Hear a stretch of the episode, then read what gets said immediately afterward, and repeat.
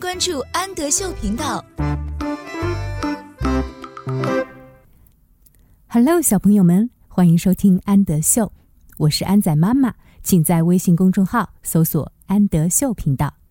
今天我们一起来阅读小饼干绘本故事的《Biscuits New Trick》，小饼干的新把戏。Trick 表示小把戏。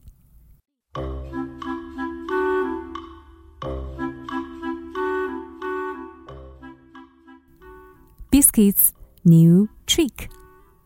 Here, biscuit. 到这儿来，小饼干。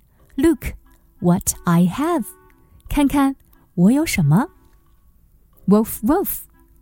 It's time to learn a new trick, biscuit. 是学一个新把戏的时间了，小饼干。Woof woof.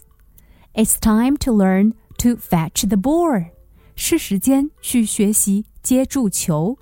Ready? 准备好了吗？Fetch the ball, biscuit. 接住那个球，小饼干。Wolf, wolf. Silly puppy. 傻傻的小狗。Don't roll over now. 现在不要打滚。Get the ball. 去拿到那个球，biscuit。小饼干。Fetch the ball, biscuit. 接住球，小饼干。Wolf, wolf. Where are you going, biscuit? 你要去哪儿，小饼干？Wolf. Funny puppy，有趣的小狗。Fetch the ball, not your bone。接住那个球，而不是你的骨头。Let's try again，让我们再试一次。Fetch the ball, biscuit。抓住那个球，小饼干。Wolf, wolf.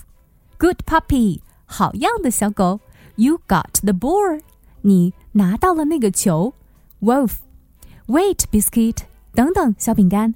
Bring the ball back，把球带回来。Wolf, wolf. Let's try one more time，让我们再试一次。Fetch the ball, biscuit，接住球，小饼干。Wolf, wolf. Oh no!